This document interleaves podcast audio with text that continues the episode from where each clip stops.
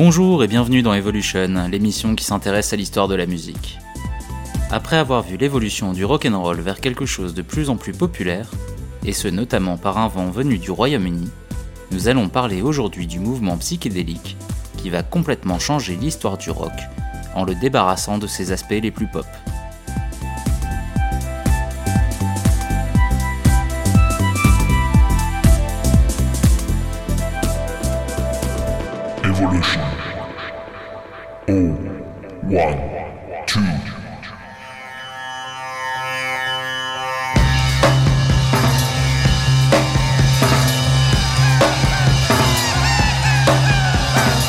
S'était arrêté lors de l'épisode précédent à la compétition entre les Beatles et les Beach Boys pour produire le meilleur album possible et dominer le monde de la pop. Fasciné par l'album Rubber Soul des Beatles, Brian Wilson des Beach Boys avait donc décidé d'arrêter les tournées et de mettre de côté son rock'n'roll estival et léger pour créer l'album Pet Sounds, une merveille de pop baroque, saluée par la critique, mais boudée par le public.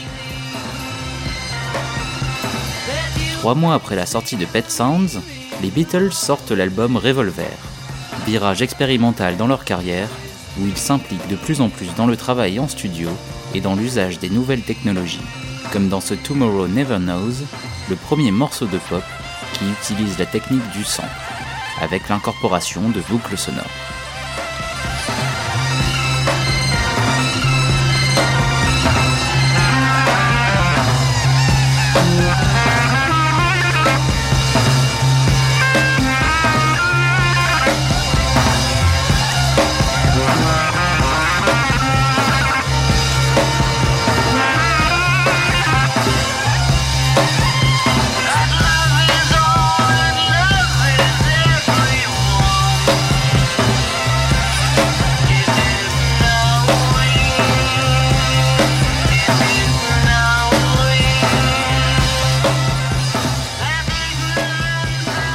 Est à noter que seulement deux ans et quatre mois séparent l'enregistrement de Tomorrow Never Knows de celui du très pop et léger I Want to Hold Your Hand, morceau phare de la Beatlemania. Grâce à leur immense succès, les Beatles et les Beach Boys obtiennent une liberté absolue en studio. Les sessions d'enregistrement se rallongent, ils ont à disposition les dernières avancées technologiques et musicales, et ils peuvent se payer les meilleurs musiciens de studio. Déterminé à produire l'album pop ultime, Brian Wilson pousse alors au paroxysme l'utilisation créative du studio lors des enregistrements de l'album Smile. Il enregistre des passages musicaux plutôt que des chansons entières, dans le but de faire un album modulable. En prélude à l'album, les Beach Boys sortent le single Good Vibrations en octobre 66. C'était alors le single le plus coûteux jamais enregistré, avec 90 heures d'enregistrement, l'utilisation de 4 studios différents et des instruments encore méconnus comme l'électro-thérémine. Mais c'est aussi la chanson des Beach Boys qui a rencontré le plus de succès, devenant leur premier single à se vendre à plus d'un million d'exemplaires.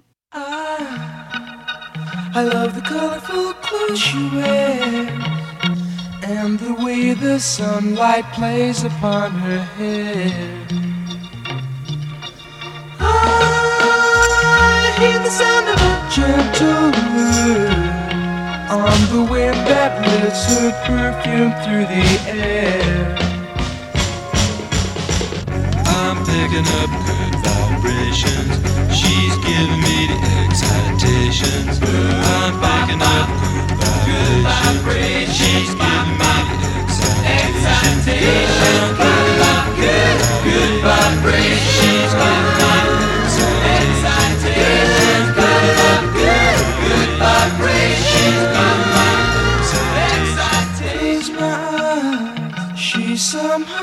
Somehow closer now. Softly smile, I know she must be kind.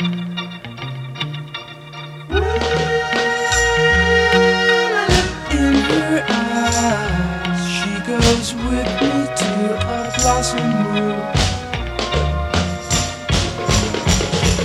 I'm picking up good vibrations. She's giving me the excitations. I'm picking up vibrations, Good, goodbye.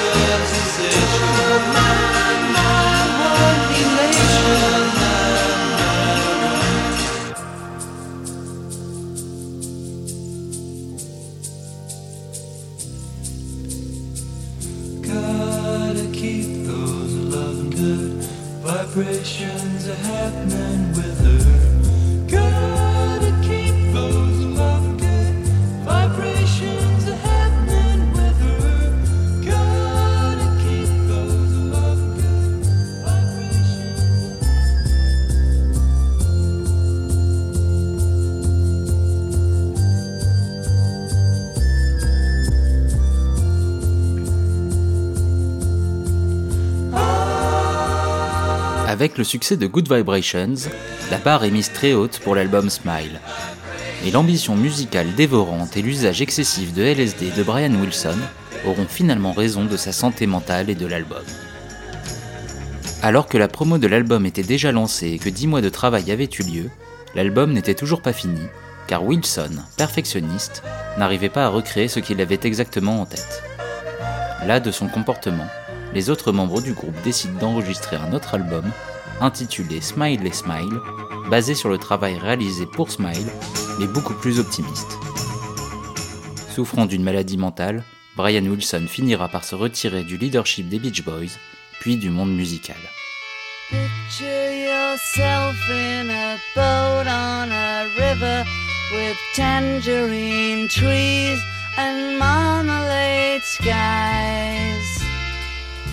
Somebody calls you, you answer quite slowly. A girl with kaleidoscope eyes.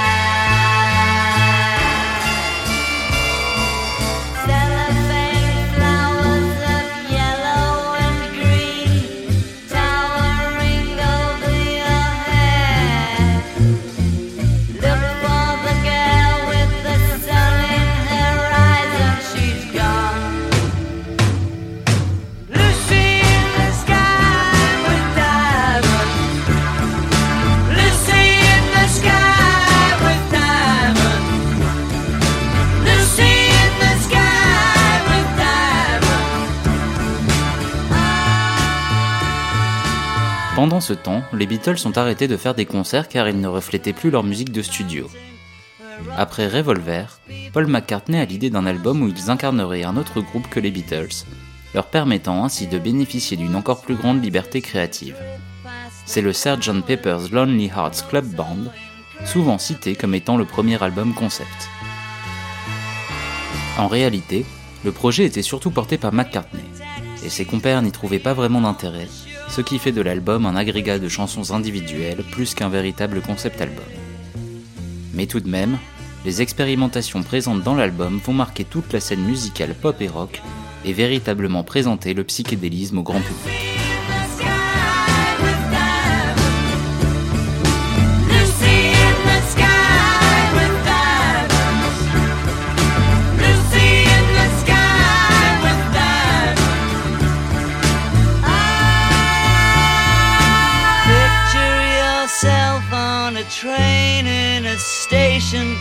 With plasticine pauses with looking glass ties. Suddenly someone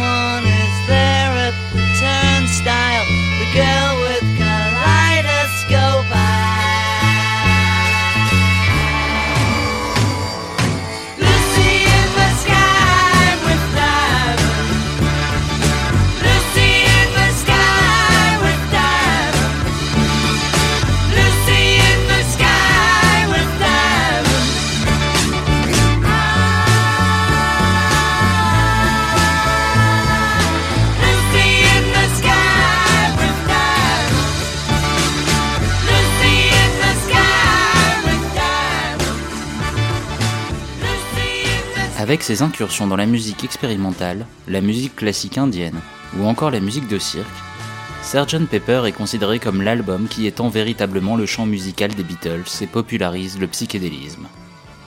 Mais qu'entend-on vraiment par psychédélisme?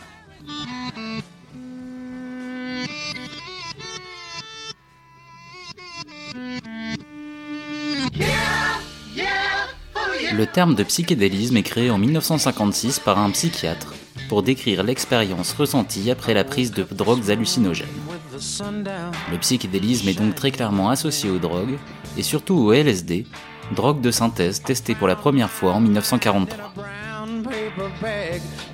Jugé comme inoffensif et parfaitement légal jusqu'en octobre 66, le LSD était alors surtout connu des scientifiques et des médecins, qui après l'avoir essayé, le présentaient à leurs proches, issus également des classes supérieures, des avocats ou bien des gens du show business.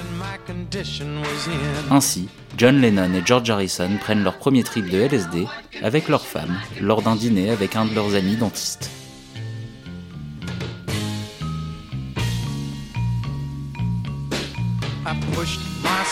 C'est lors de l'été 1967 que le LSD devient une drogue de masse en Californie, car sa popularité est grandissante dans les mouvements de la contre-culture. Il est alors vu comme une drogue qui permet d'amener à un état supérieur de conscience et de découvrir la vérité sur soi-même et sur le monde.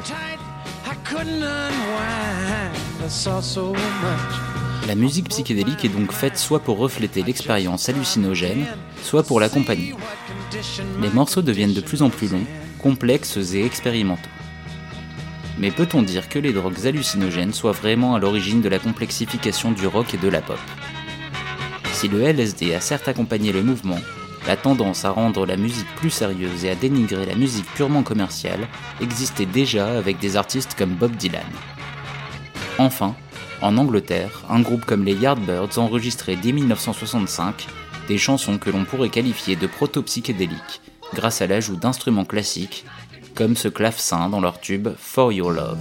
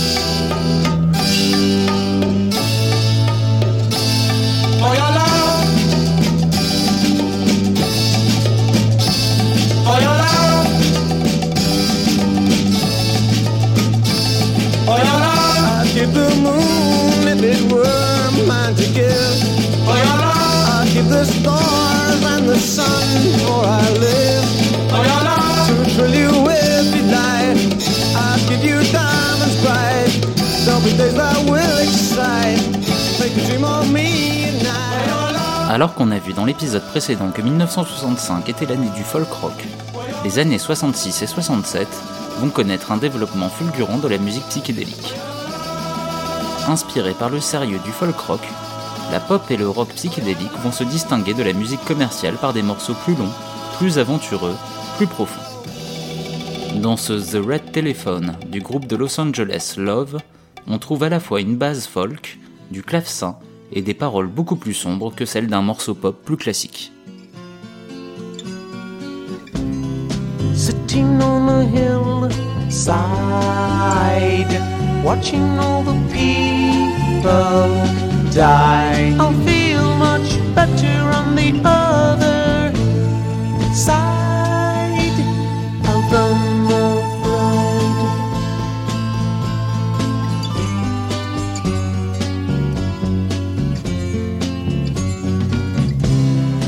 I believe in magic. Why? Because it is so quick. I don't need power when I'm hypnotized. Look in my eyes. What are you seeing? I see. How do you feel? I feel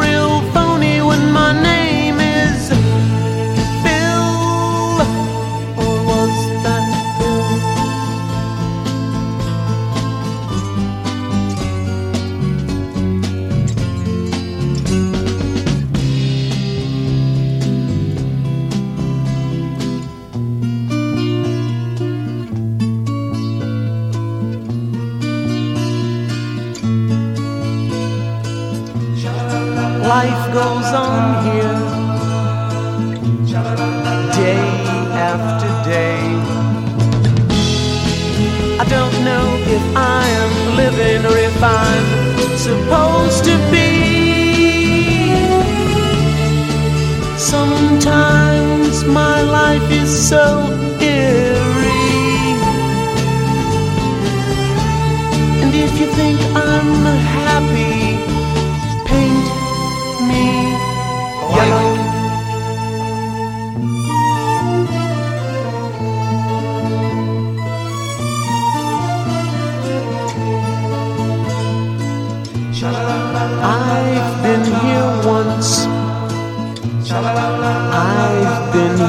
twice. I don't know if the third's the fourth or if the the fifth's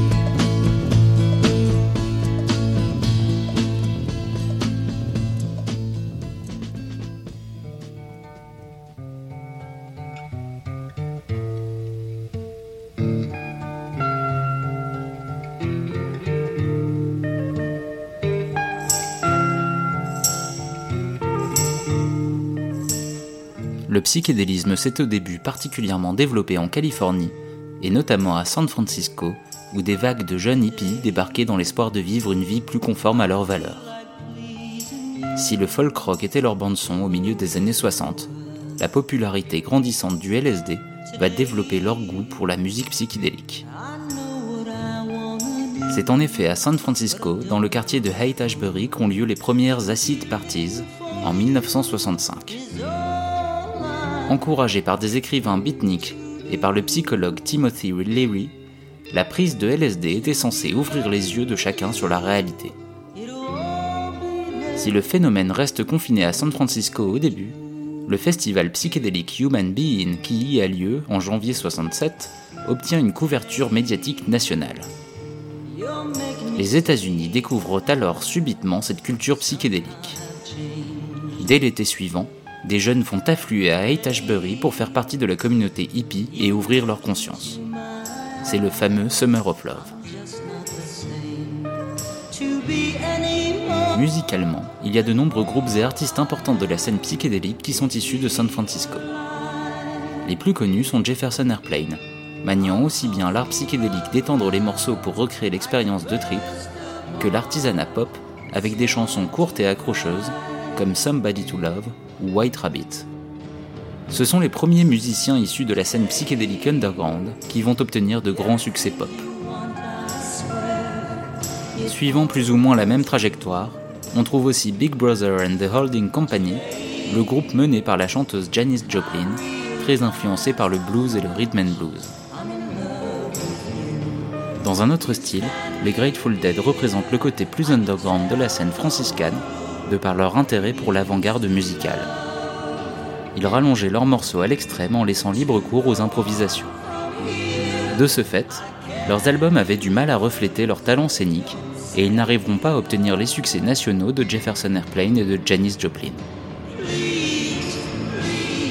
Enfin, le groupe le plus représentatif de la scène était Country Joe and the Fish, car il plaisait aussi bien aux hippies apolitiques et utopistes qui cherchaient le trip hallucinogène qu'aux hippies politiques et engagés contre la guerre du Vietnam.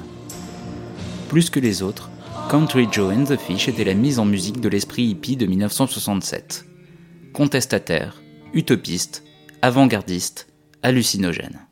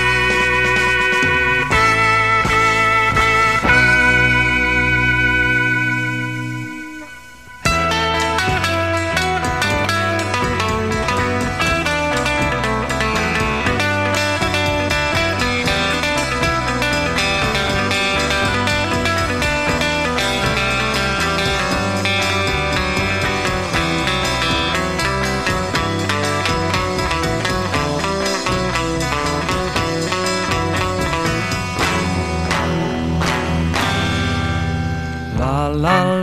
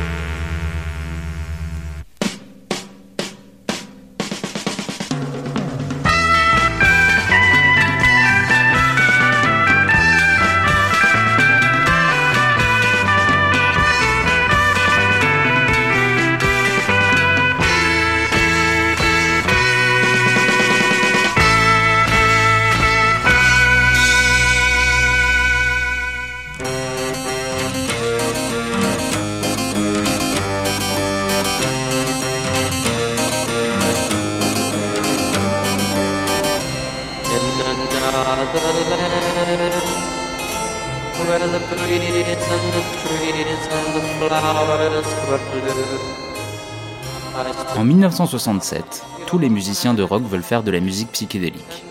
Même les amoureux du blues que sont les Rolling Stones sortent un album psychédélique dont est extrait le In Another Land que nous entendons en fond. Avec le succès de Sgt Pepper et la popularisation de la culture psychédélique de San Francisco, plus personne ne veut composer des chansons pop-rock légères au format radio.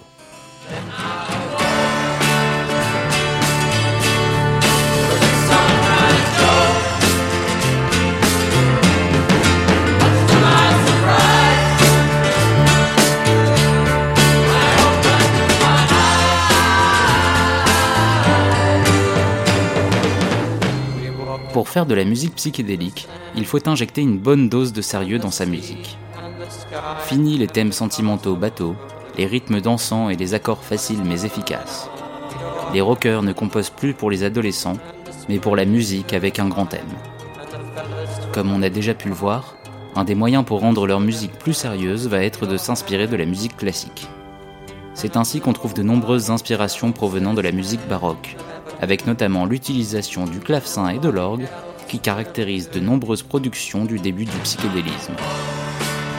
Mais c'est surtout avec l'influence de la musique expérimentale et à l'aide des nouvelles technologies que le psychédélisme va se développer vers de nouveaux horizons. Les musiciens disposent maintenant de magnétophones 8 pistes, d'effets en tout genre et des premiers synthétiseurs comme le Moog ou le Mellotron, ce qui va étendre leurs possibilités musicales. Si les Beatles sont les premiers à populariser ces nouveaux instruments, c'est un jeune groupe qui enregistre dans le studio voisin qui va savoir le mieux utiliser ces nouvelles possibilités technologiques. Pink Floyd. Ce groupe, signé sur EMI comme les Beatles, était issu de la scène underground londonienne où leurs concerts expérimentaux faits d'improvisation longue de 15-20 minutes attiraient les fans d'une musique exigeante. De peur de passer à côté d'un nouveau phénomène, EMI les avait signés sans être trop sûrs de leur potentiel. Leur premier album, The Piper at the Gates of Dawn, sorti en 1967, fut un grand succès critique et commercial en Europe, même s'il ne parvint pas à s'exporter correctement aux États-Unis. Écoutons donc le morceau qui introduit cet album, révélateur de l'esprit Pink Floyd, de longues plages musicales parsemées d'échos et d'effets en tout genre, destinées à amener l'auditeur dans un état second.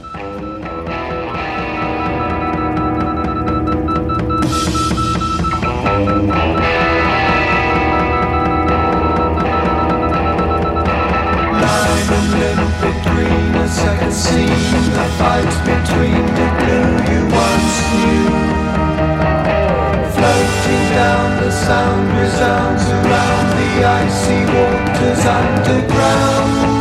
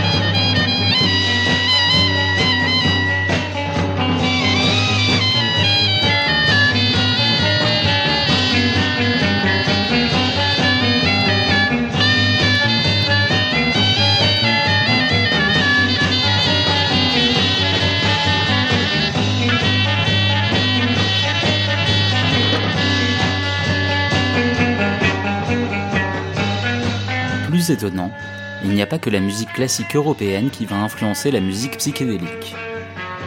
Dès 65 et le morceau Norwegian Wood des Beatles, la musique classique indienne va prendre une part de plus en plus importante dans la musique occidentale. Sous l'impulsion de George Harrison, l'utilisation d'instruments indiens et la méditation transcendantale vont aller de pair avec la consommation de drogues hallucinogènes. Si chez les Beatles, cela s'est traduit par des morceaux très proches de ce que peut être la musique classique indienne, d'autres groupes se sont surtout inspirés de l'effet hypnotique et planant qui peut caractériser la musique orientale pour l'appliquer à l'effet hallucinogène du trip de LSD, comme dans cette première version de White Rabbit de The Great Society, le premier groupe de Grace Slick, future chanteuse de Jefferson Airplane.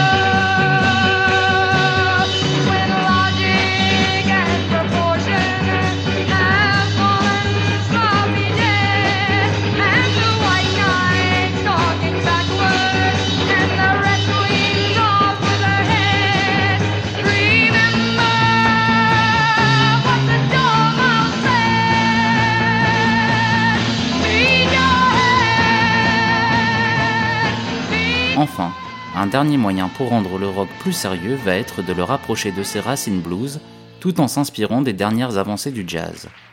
C'est ainsi que naît un rock psychédélique fait d'improvisation virtuose sur une basse blues, que l'on appelle alors l'acid rock.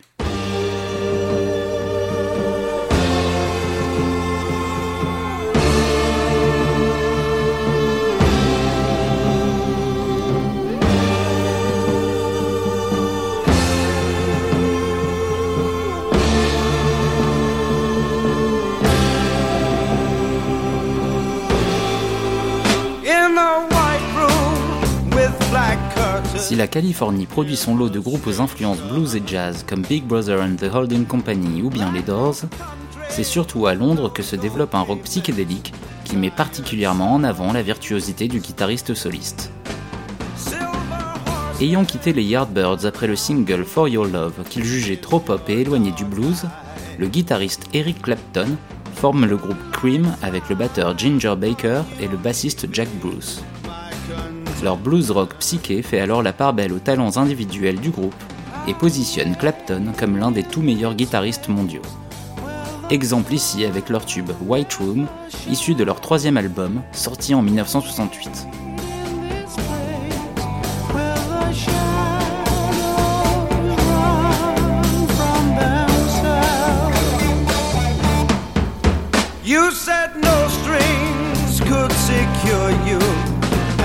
Station. Platform ticket, restless diesels, goodbye windows. I walked into such a sad time at the station.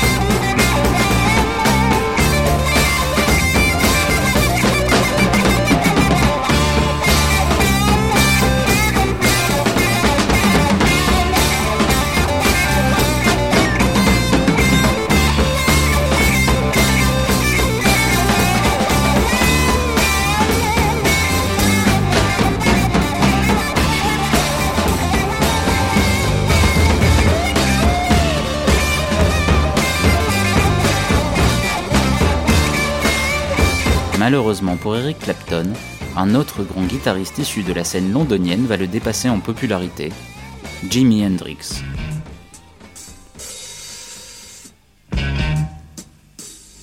Au début des années 60, le jeune Hendrix, originaire de Seattle, déménage dans le Tennessee pour jouer dans le backing band des Hailey Brothers, le groupe de rhythm and blues qui a popularisé Twist and Shout, puis dans celui de Little Richard, grande figure du rock'n'roll afro-américain.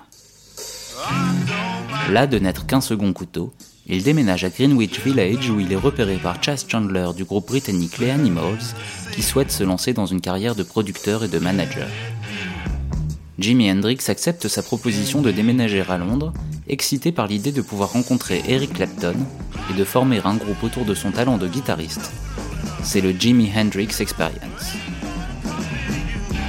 Clapton et Hendrix vont alors se livrer à une compétition amicale qui va tirer le meilleur de chacun de leurs groupes. Ainsi, entre 66 et 68, ils sortent chacun trois albums qui vont toujours plus loin soniquement et plus haut dans les charts. Avec eux naît la figure du guitar héros, ou quand le guitariste devient le membre le plus important d'un groupe de rock grâce à sa virtuosité. Écoutons donc ce If Six Was Nine, paru sur le deuxième album du Jimi Hendrix Experience, qui montre bien son talent de guitariste et les ambitions expérimentales bluesy et free jazz qu'il pouvait avoir.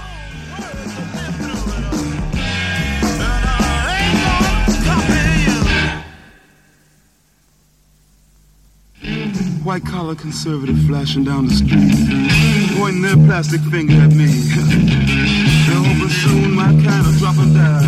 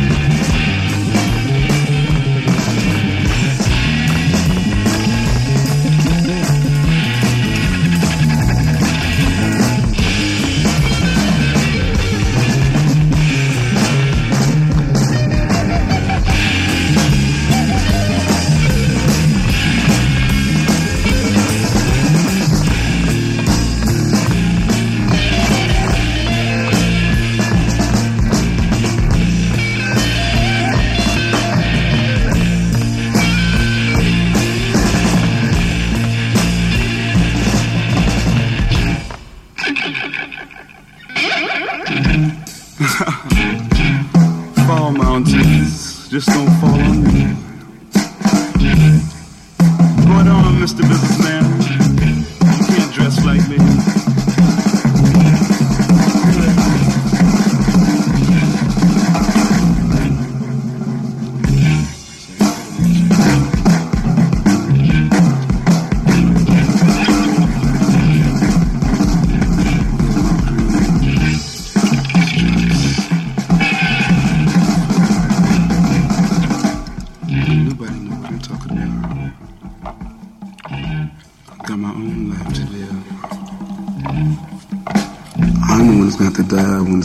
To die.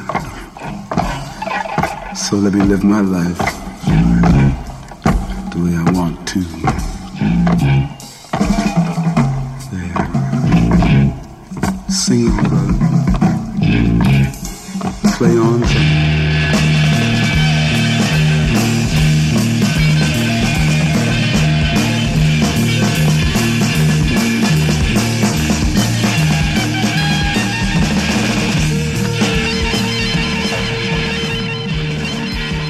Se distingue donc particulièrement par son volume sonore incroyable, son utilisation des effets tels que la pédale wah-wah ou le feedback, et par ses prestations scéniques déjantées. C'est d'ailleurs en participant à l'un des tout premiers festivals rock, le Monterey Pop Festival en Californie, au début du Summer of Love, que Jimi Hendrix va se faire connaître aux États-Unis.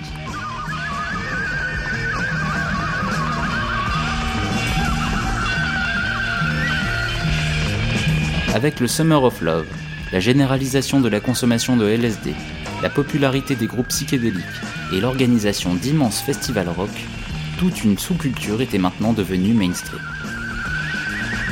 Les ventes d'albums rock remplaçaient les ventes de singles pop, et partout, la mode était au flower power, une manière de contester la politique de manière non violente. Avec le festival de Woodstock, près de New York, en août 69, le rock psychédélique devient définitivement mainstream. Avec plus de 400 000 participants au lieu des 150 000 attendus, et grâce à la réalisation d'un documentaire live, ce festival représente le pic de popularité de la sous-culture hippie et psychédélique.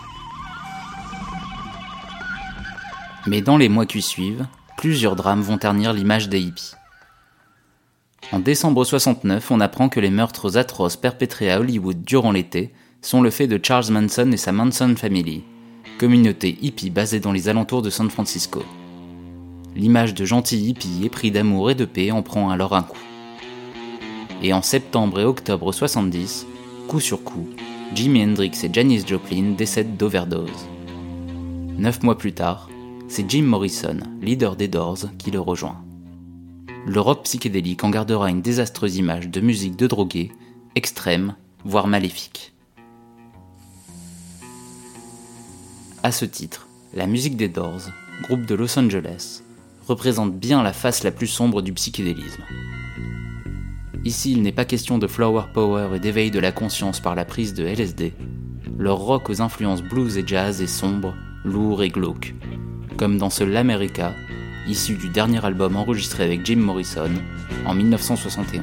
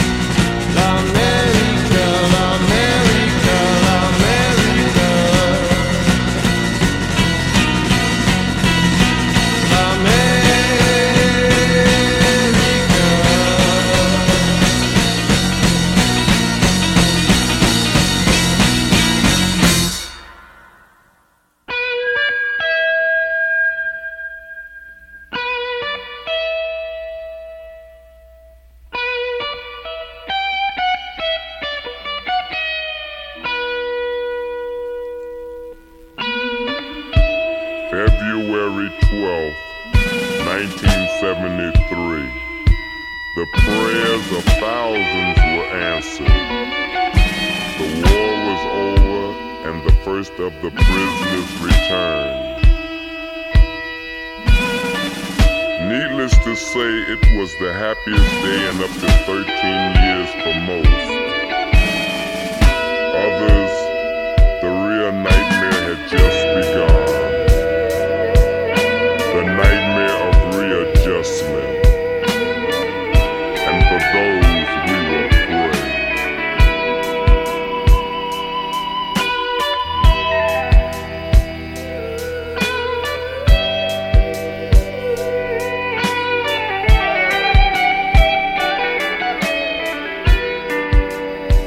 partir de 1971, la mode n'est plus vraiment au rock psychédélique, mais c'est plus une question de compartimentation que de fin du mouvement. Les multiples voies empruntées par le psychédélisme musical vont finalement créer des genres à part entière. La pop baroque des Beach Boys et des Beatles va être perpétuée par David Bowie, Elton John ou Queen.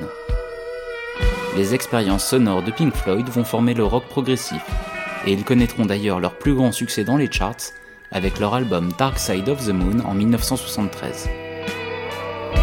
Les aventures blues rock de Clapton et Hendrix, axées sur leur talent à la guitare, vont donner le hard rock, qui deviendra le genre de rock le plus populaire dans les années 70 et 80. Enfin, le rock psychédélique ira même jusqu'à influencer le funk afro-américain chez Sly and the Family Stone, où George Clinton et son groupe Funkadelic, dont nous écoutons actuellement le March to the Witch's Castle, sorti en 73. Avec le funk psychédélique, la boucle est bouclée. Le rock cesse de n'être qu'une reprise de la musique noire par les blancs, car il finit aussi par influencer les groupes les plus avant-gardistes de la musique afro-américaine. Father bless the soldier who has returned home from the war. He has fought with all his might, yet he knew not what or who he was fighting for. Death waited in the shadows as he crawled by night for his country. His enemies was many, including the habit he still cannot break. Father, we pray that we might understand what has happened to his mind and help us understand his reaction to the changes that has taken place here at home. And Father, smile upon us with your grace, for we will need you more than ever. Help him understand that when his loved one remarried, they were truly under the impression that he was dead and would never return.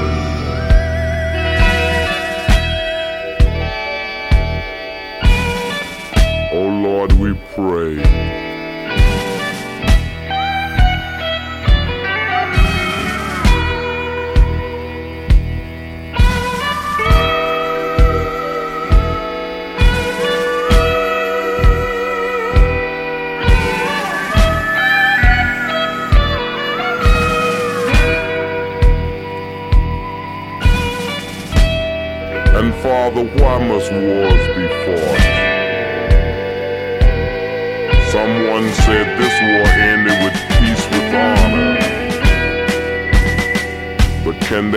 Truly be?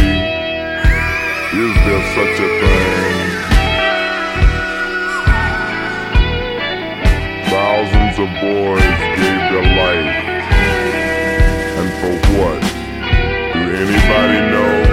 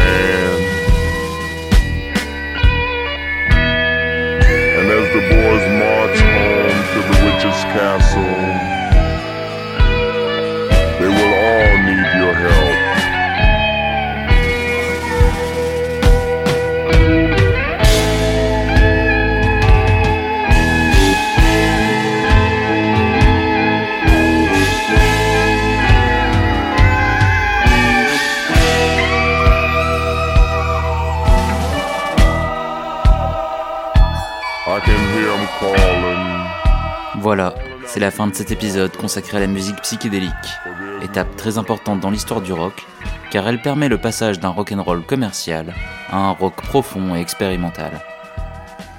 Les années 66 à 70 peuvent donc être considérées comme un âge d'or du rock, car l'innovation est présente à tous les niveaux.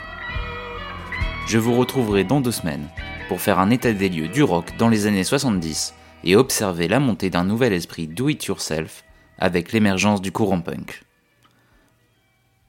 C'était Babu, à très bientôt sur Comme à la radio.